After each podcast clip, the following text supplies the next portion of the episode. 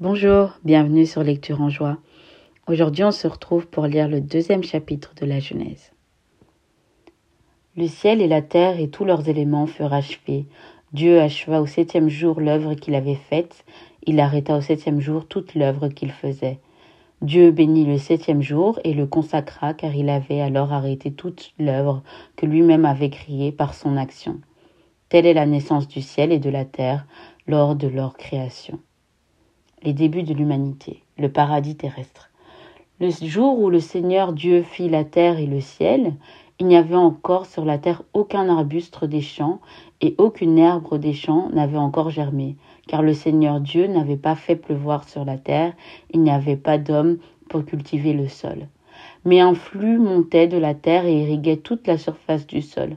Le Seigneur Dieu modela l'homme avec de la poussière prise du sol.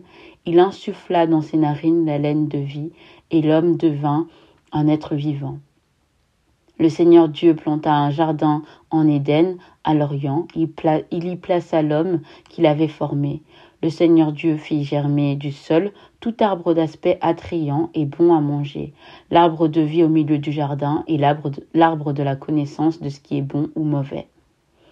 Un fleuve sortait d'Éden pour irriguer le jardin. De là, il se partageait pour former quatre bras. L'un d'eux s'appelait Pichon.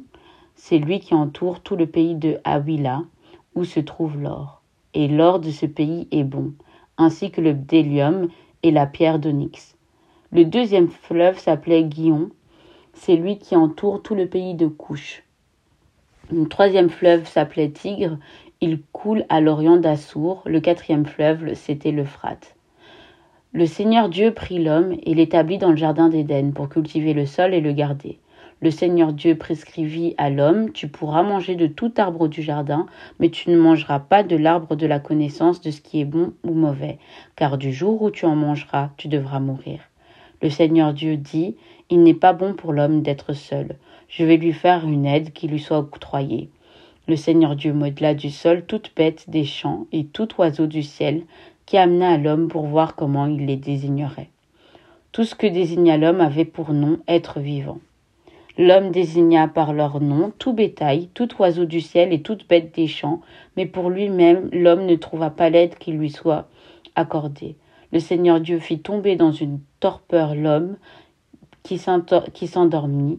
Il prit l'une de ses côtes et referma les chairs à sa place le Seigneur Dieu transforma la côte qu'il avait prise à l'homme en une femme qui lui amena. L'homme s'écria Voici cette fois l'os de mes os et la chair de ma chair. Celle-ci on l'appellera femme, car c'est de l'homme qu'elle a été prise. Aussi l'homme laissa-t-il son père et sa mère pour s'attacher à sa femme, et ils deviennent une seule chair. Hors du jardin d'Éden, tous deux étaient nus, l'homme et sa femme, sans se faire mutuellement honte. Fin du deuxième chapitre de la Genèse.